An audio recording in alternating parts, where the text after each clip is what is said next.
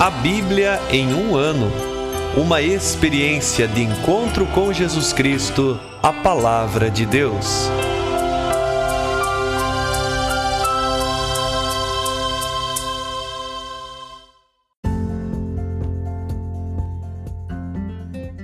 Olá, querido ouvinte do nosso podcast A Bíblia em um ano. Estamos novamente aqui com o Padre Antônio Ivan de Campos para nossa conversa sobre alguns novos livros que adentraremos em nosso plano de leitura. Olá, Padre Ivan, seja bem-vindo. Obrigado mais uma vez pela presença. Obrigado pela oportunidade de participar deste projeto que tem ajudado nossos leigos e leigas a se inserir cada vez mais eh, na leitura e até leitura orante da palavra de Deus. Muito bem, obrigado. E vamos então conversar um pouquinho sobre mais alguns profetas. Né? Nós já conversávamos sobre outras figuras desses livros proféticos das outras vezes. E agora estamos lendo então os livros de Abacuque, Sofonias, que são também dois desses profetas que chamamos profetas menores na nossa Bíblia. Então, sobre Abacuque, o que poderíamos aprender ou é, aprofundar um pouco para nos ambientar melhor, né, como uma introdução, sabendo que estamos também nesse contexto de, de exílio, né, tendo esse evento, digamos, como uma referência também.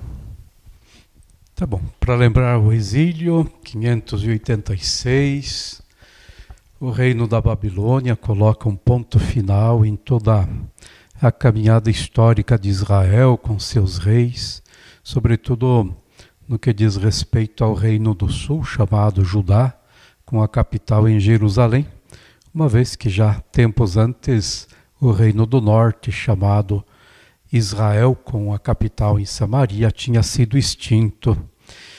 Então, o exílio é este momentinho de reflexão porque é, o povo de Deus está extraviado, está é, deportado pelos, pelas terras da Babilônia e está pensando, né, junto com seus líderes, muitos profetas, o que nos aconteceu, se Deus era grande assim, porque Ele permitiu tamanho desastre histórico haverá possibilidade de alguma reconstrução, de uma reviravolta na história. Então, esse é o ponto. Mas, é, a partir deste ponto, é, nasce toda uma série de, de literatura de todo tipo, de tipo histórico, né? como os primeiros livros ali, Josué, Juízes, Reis, são sempre, apesar de tratar de, de notícias anteriores, mas são uma reflexão do ponto de vista do exílio. E também palavras proféticas proferidas tempos antes eh, merecem, no tempo do exílio, uma reflexão e uma revisão. E até mesmo depois nós vamos ver a produção propriamente de livros. Este é o, uh, é o caso de Abacuque. Né? Abacuque ele está centrado, está localizado eh, em tempos, algum tempo antes do exílio a preparação para o exílio. E justamente as palavras de Abacuque são retomadas para se entender o que aconteceu conosco. Né? Então, são palavras de um profeta anterior, Abacuque, mas retomadas em tempo de exílio. Onde nós situamos o Abacuque? Ali pelos tempos é, de, uma, de uma grande é, esperança de uma grande uh, sim, esperança positiva depositada, depositada no, em um rei bastante promissor, é o Josias. Né? Josias. Ele morre em 609. Você colocou muita esperança neste rei que realizava eh, realizava reformas, né? realizava retomadas, inclusive inclusive do território do antigo Israel, levando o seu território ao sul, mais ao norte, né? conquistando novos espaços e também do ponto de vista religioso, operando uma reforma religiosa é, centrada no templo.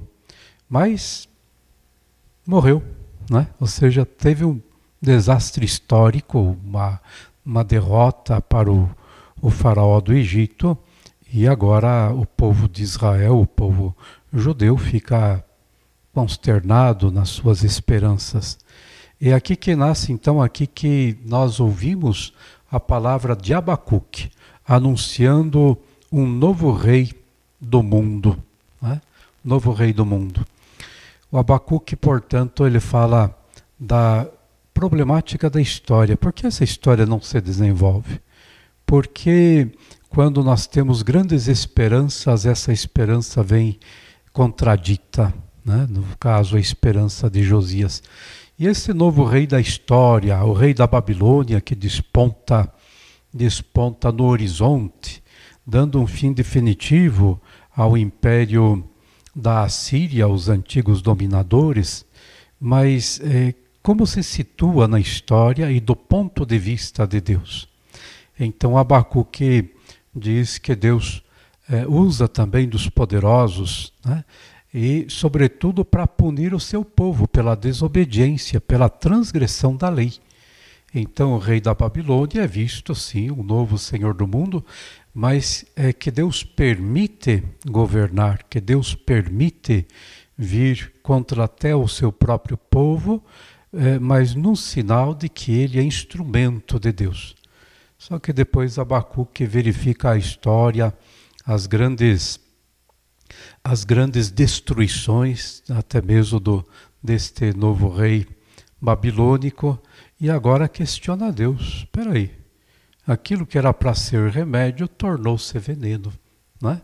Por que Deus não desce realmente? Por que Deus ah, usa apenas instrumentos e não vem Ele mesmo para salvar o seu povo, ou para pelo menos puni-lo, ou auxiliá-lo em tempo de penúria?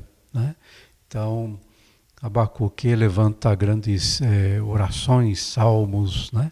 É um profeta que a gente chama de cultual, como como Naum, por exemplo, né? São profetas situados no templo e com a oração pensam em chamar Deus à causa, chamar Deus dentro dos movimentos históricos, sobretudo contra a agressão e a prepotência das nações. Este é o nosso Abacuque, né? Ele lança outra perguntinha também, né? Puxa, por que que os violentos prosperam, né? Este rei da Babilônia, tá bom, instrumento da mão de Deus, mas se tornou totalmente hostil, se tornou, se tornou totalmente violento, né? Vem pisando sobre as nações, pisando sobre os povos, sem respeito nenhum. Então, os oráculos também contra as nações, em sentido cultual, né? pede envolvimento de Deus, somente Deus pode dar um basta aos grandes e prepotentes. E temos então na sequência né, esta outra figura de Sofonias, que também é, vai levantar né, algumas questões a respeito então da influência né, do, dos cultos estrangeiros, da influência dessas, desses impérios ao redor né, de, de, do povo de Israel, que agora estava cativo, então tinha que lidar também com essas influências. Né? Então, como nós podemos compreender melhor esta figura profética de Sofonias. Então, Sofonias se coloca sempre dentro da, da perspectiva que nós já vimos em, em Naum, né? e agora com Abacuque, sobretudo quanto à justiça de Deus, né? a justiça de Deus que move a história. E Sofonias, portanto, já diferente um pouco de, de Abacuque, não tem nem esperança, viu? Ou seja, pelo menos Abacuque chamava Deus assim, envolvendo, envolvendo a história. O Sofonias, sim, ele espera o dia do Senhor. Mas o dia do Senhor não é dia de luz, é dia de trevas. Em que sentido? Então Deus vem para destruir, castigar, já não basta os grandes deste mundo? Então o Sofonias ele faz as contas com a história, né? seja a agressão dos grandes, poderes imperiais, seja também a respeito do ímpio, dos ímpios presentes no meio do povo de Deus, né? É, sobretudo nos palácios, nos templos, os israelitas que realmente abandonaram a lei do Senhor e se atrelam a políticas desastrosas. Tudo isto faz acontecer um mundo tenebroso. Né? Então, o dia do Senhor, ele vem terrível. Dia de trevas, não de luz. Dia de ira, de vingança. Né? Então nós podíamos ler Sofonias, ficar espantados e dizer: mas em que sentido Sofonias é uma boa notícia? Em que sentido ela é uma palavra positiva da parte de Deus? Então, Sofonias é, é, coloca em evidência a justiça de Deus, né? a justiça de Deus que virá num dia, mas esse dia nem sequer é tão futuro esse dia nós podemos ver como um acontecimento contínuo. Quando vemos é, tanta busca pela verdade e, e olhamos em torno, estamos imersos na mentira. Quando buscamos tanto a paz e tudo aquilo que conseguimos produzir é guerra, é vingança, é danos para os outros, né? Então, é, aqui nós, com sofonias, nós averiguamos, né? Este mundo está envolto em trevas. Né? Agora, com a chegada da luz, não é que tudo fica, é, uh, fica transfigurado. Né? É João que diz, o, o Evangelho de João, bem no início do Evangelho, ele vai nos dizer que uma luz brilhou na escuridão mas os homens não, não acolheram a luz porque suas obras eram más. Né? Então a, a chegada do dia de Javé é a luz de Deus, mas quando esta luz resplandece, o que, que se mostra? Os erros, pecados, a destruição causada pelos homens. Né? Então não é que Deus traz a destruição, ele traz a luz, e diante da luz de Deus, nós vemos melhor quanta destruição e quanta, quanta trevas os homens eh, produziram. Né?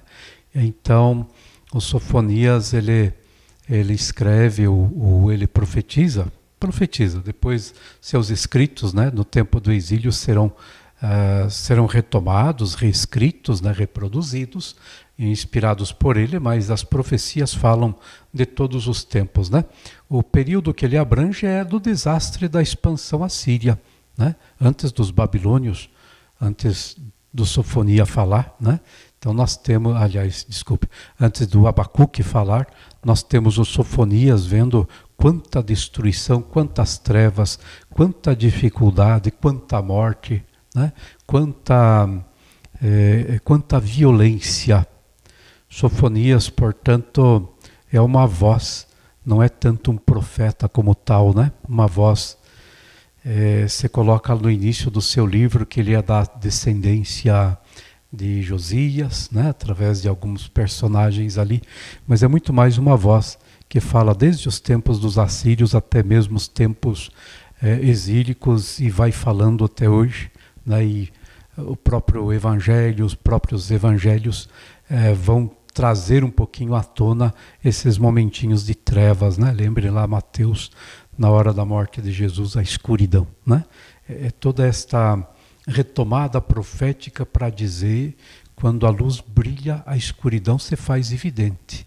Mas, claro, depois, né, num contexto bem cristão, a luz expulsará as trevas e elas já não terão poder nenhum.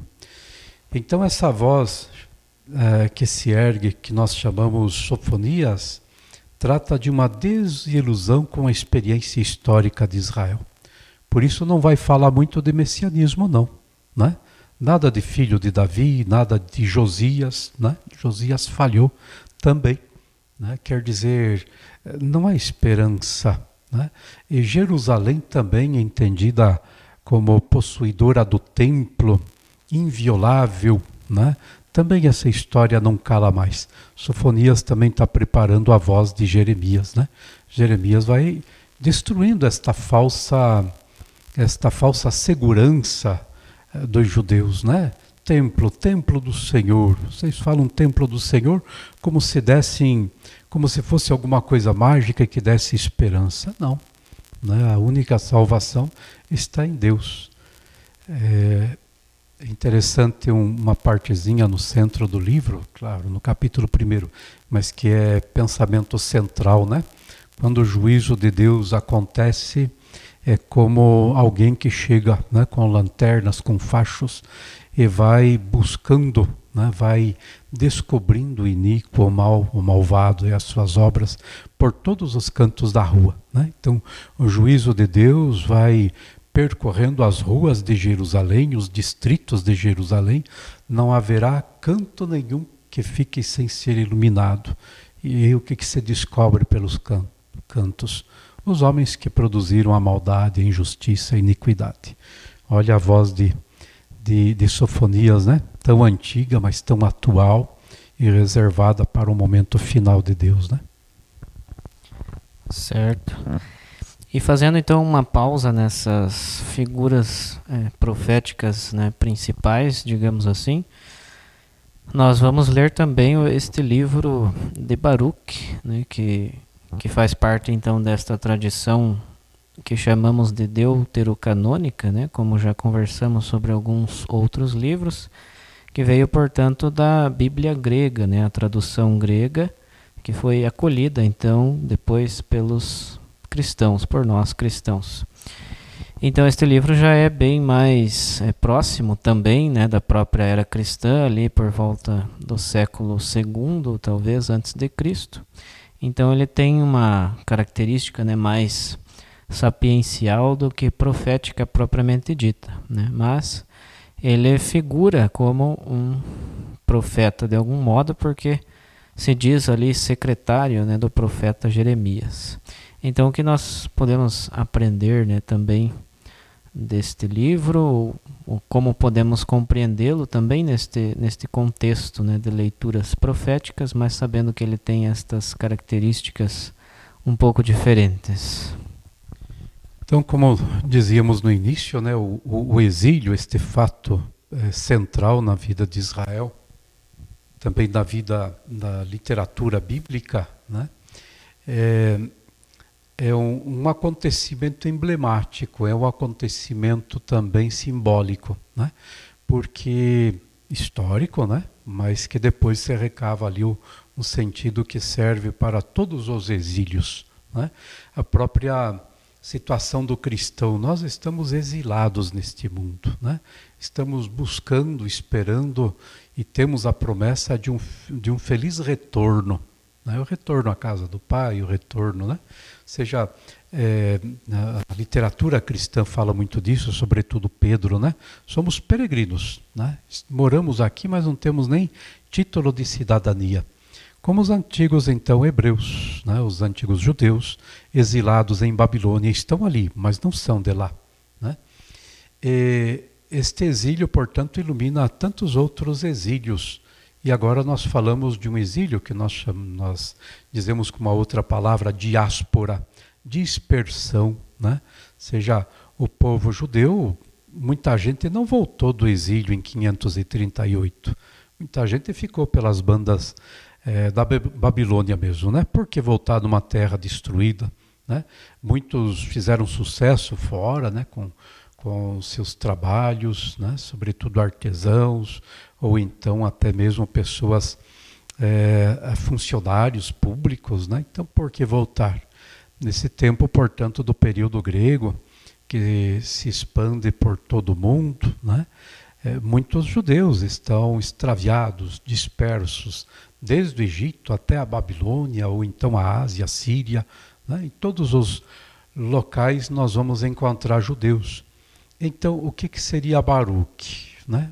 Baruch, como você bem é, notava, é o nome de um secretário de Jeremias, né? do profeta Jeremias, uh, lá do, do sétimo século. Né?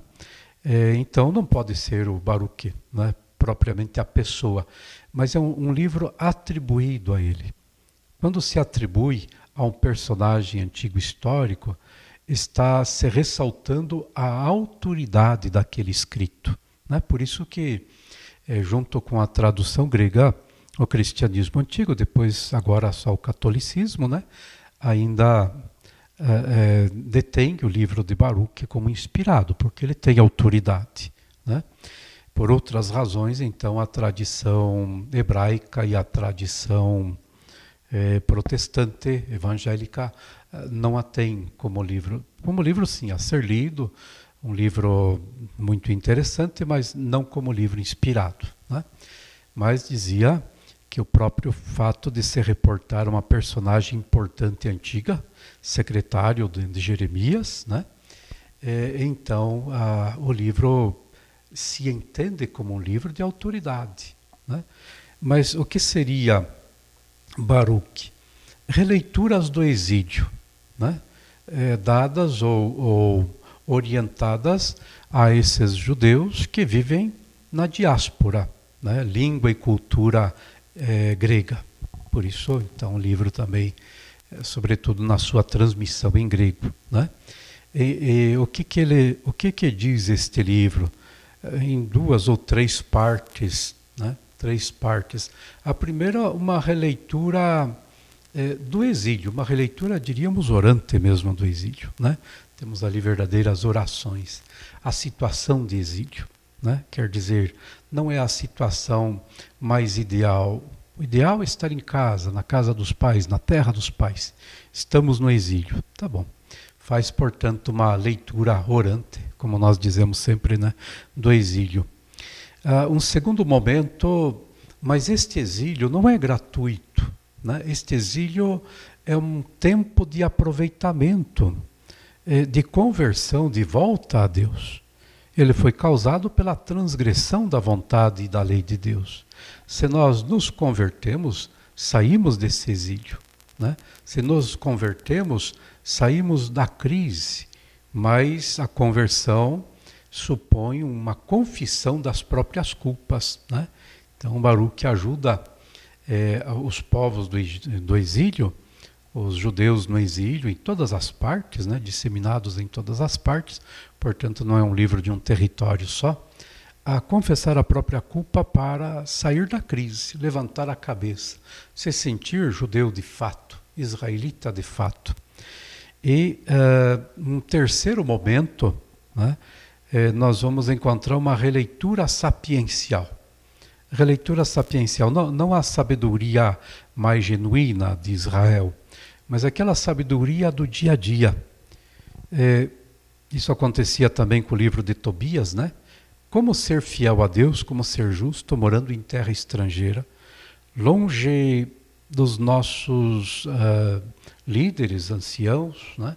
longe uh, dos nossos instrumentos religiosos, o, o, templo, por exemplo, né? O templo já foi reerguido, um segundo templo, mas esses israelitas estão longe do templo, não podem fazer os sacrifícios do templo, né? Então eles entendem que a sabedoria é que rege a vida. Inclusive, é a sabedoria do dia a dia que ajuda a cumprir a lei de Deus.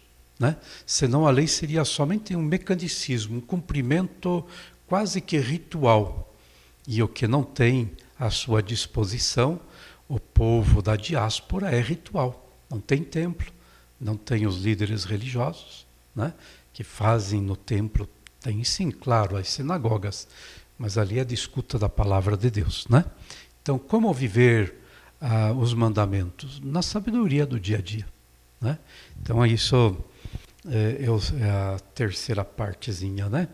A quarta é uma releitura profética, né? seja, na linha dos grandes profetas da esperança, o Deutero Isaías, né? o capítulo é, 40 a 55, até um pouco mais, né?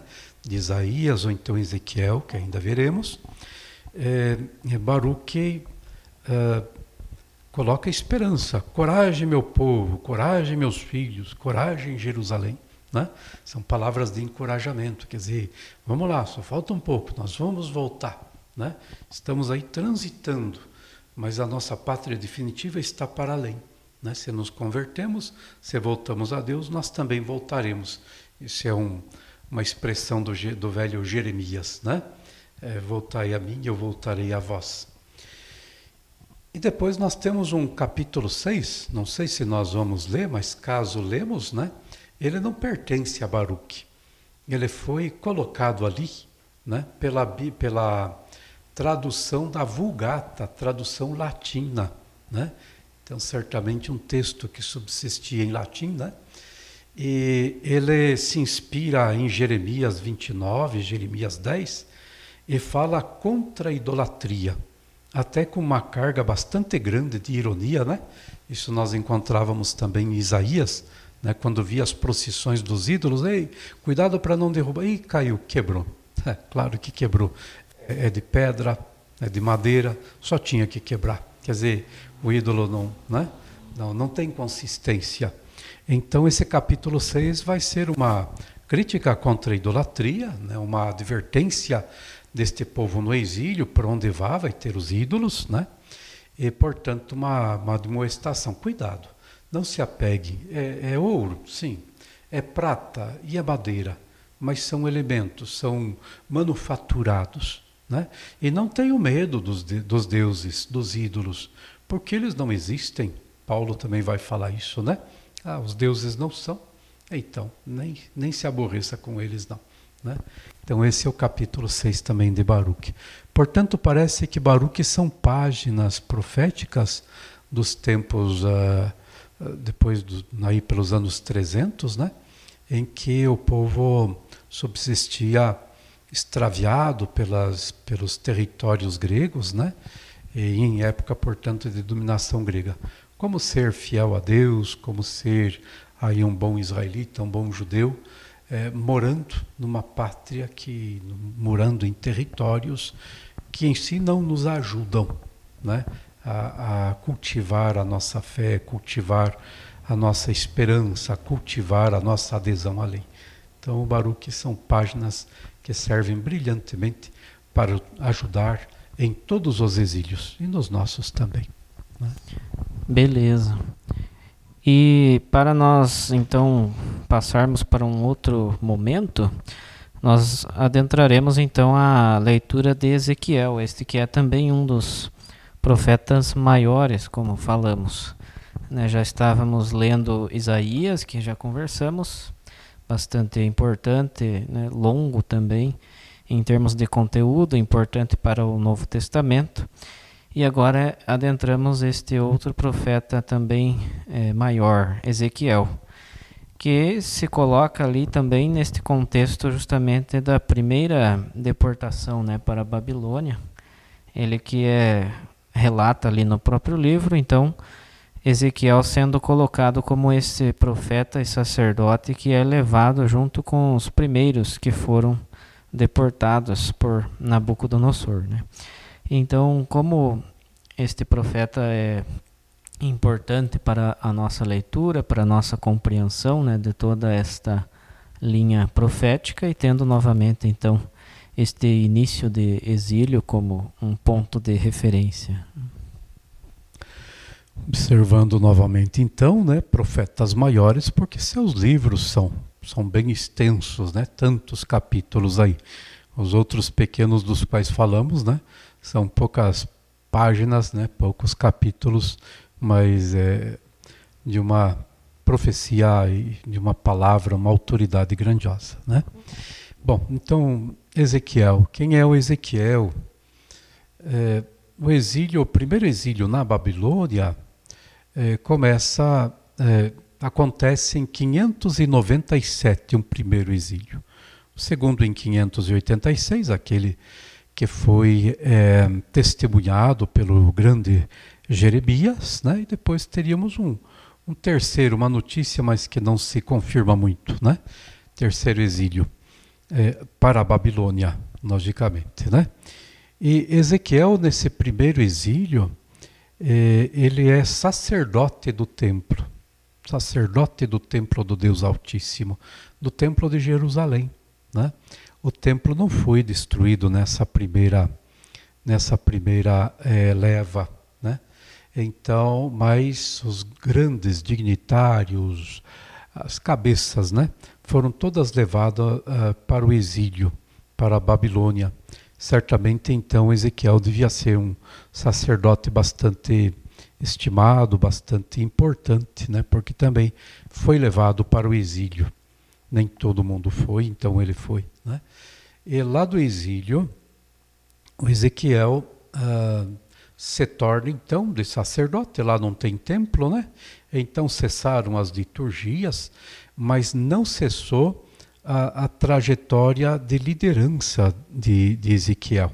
Né? Então, diante do seu povo, é, ele se torna líder de, líder de anciãos, né? portanto, profeta, que fala ao, ao povo. O que, que ele fala? A primeira parte é, são cartas escritas, é, inclusive para, para Jerusalém, né? para o povo que ficou. É, cartas que, é, que exortam, né? cuidado, o pior não passou não. Né? Lembra aquela história lá? que depois da chuva, né, depois da chuva vem o que? A bonança? Não. Depois da chuva, depois da tempestade vem a inundação, né?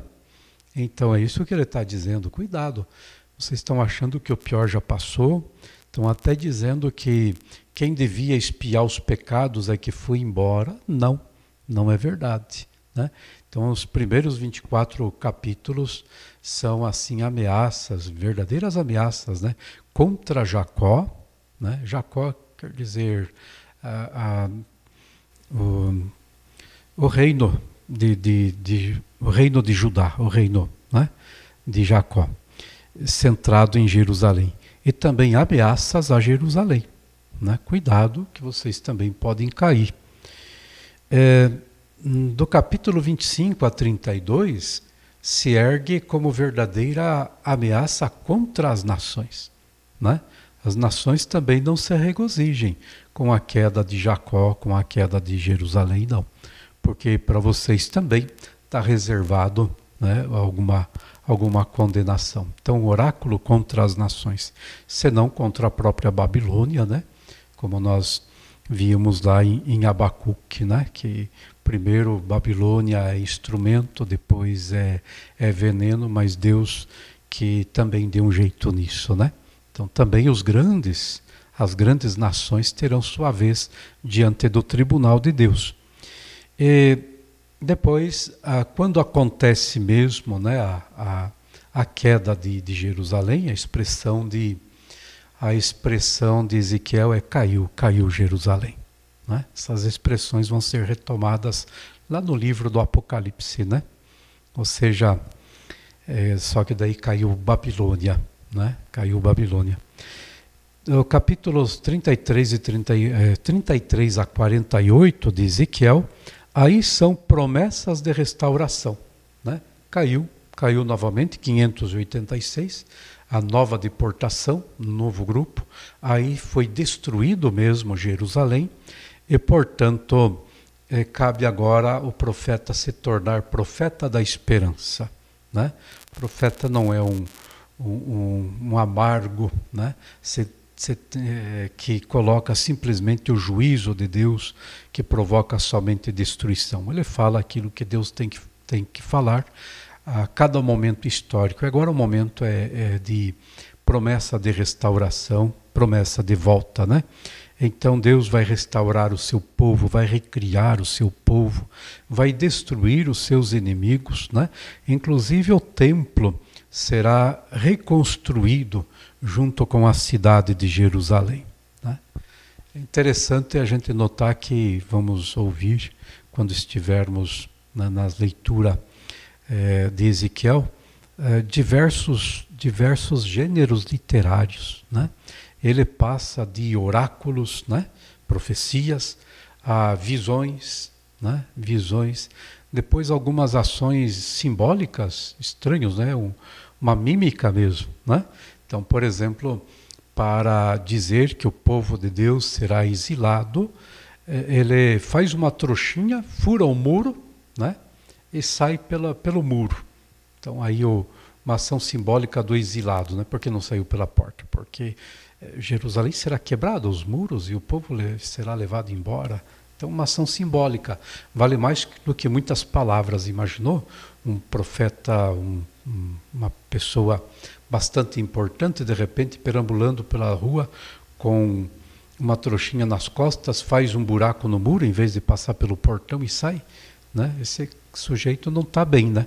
Isso é uma ação simbólica. Outras vezes ele fica catatônico, né? Para dizer Israel esmoreceu, né? Israel esmoreceu, já não existe mais vitalidade, né? Depois também parábolas, alegorias, né? alegoria da águia e tudo mais. Nós vamos ver assim peças bem interessantes, né?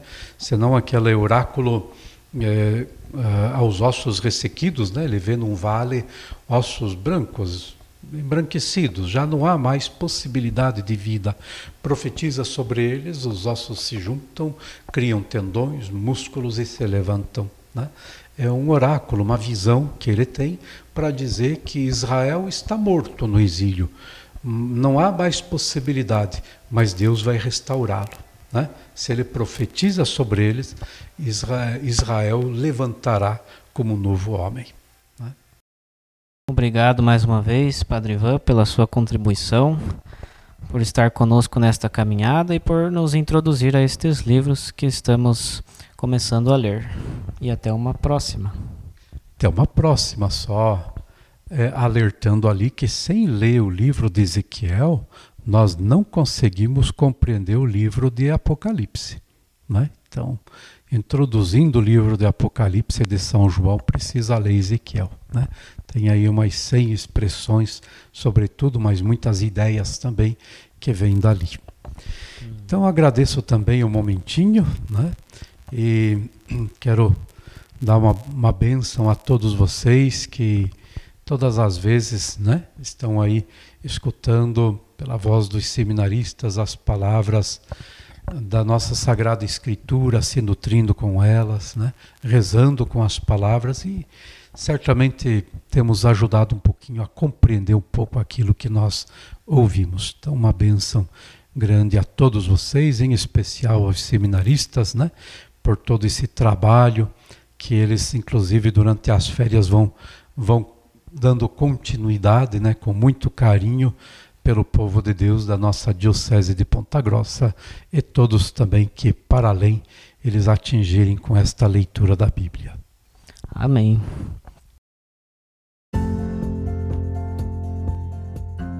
Você acaba de ouvir mais um episódio do podcast A Bíblia em um Ano.